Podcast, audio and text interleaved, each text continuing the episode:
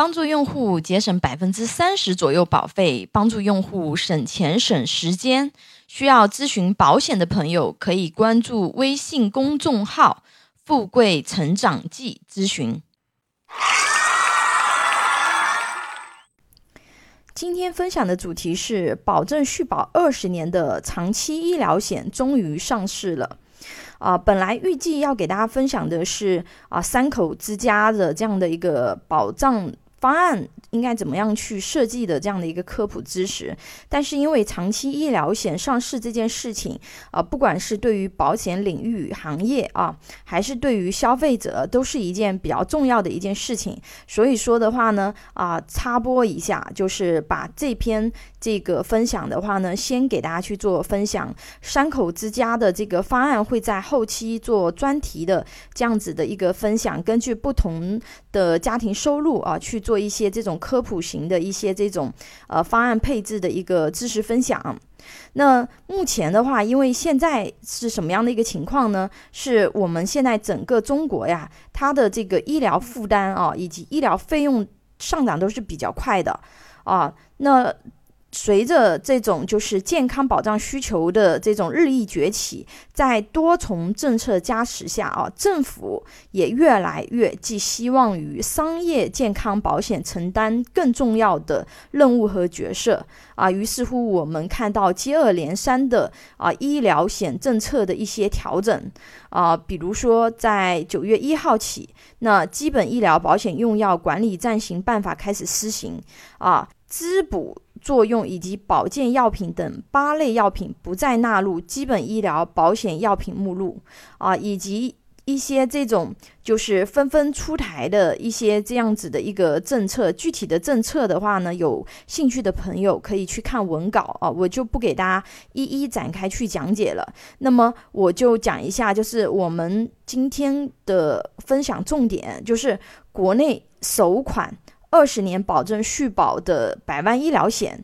啊，是平安家的啊，长期医保，它现在是那个呃上市了。那有很多朋友之前就是买医疗险，担心的就是什么问题？就是担心的续保问题，对吧？那说实话，百万医疗其实不管你买哪一家的产品都是可以的啊，但是比较关键的确实是续保问题啊。那么。呃，平安一生保它的一个框架呢，有一点维持它原来就是二零二零版的一个框架啊。具体责任包括住院责任啊，住院前后三十天门急诊责任，以及门诊特殊病啊，比如门诊渗透析啊，门诊。癌症治疗以及器官移植后的门诊抗排异治疗啊，门诊手术，在保障层面的话呢，每年拥有两百万一般医疗保险金额度。那如果说投保的客户啊，那么罹患了指定的一百二十种疾病，则拥有单独的两百万额度。啊，罹患合同约定的一百二十种疾病后，首先使用两百万。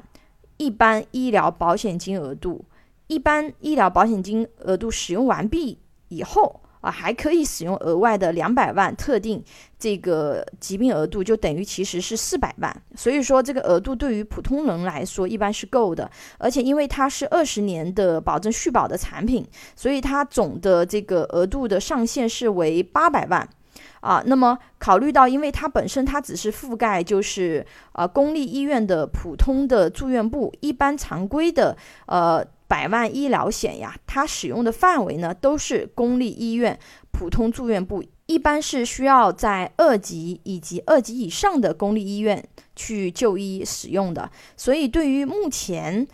的这种常规普通住院部的医疗费用来讲啊，就是二十年八百万的额度，那基本上是够的。那这对普通家庭来说啊，是非常好的一个选项。那如果说有需要的朋友的话呢，啊，也可以去看文稿咨询这个保证续保二十年的产品。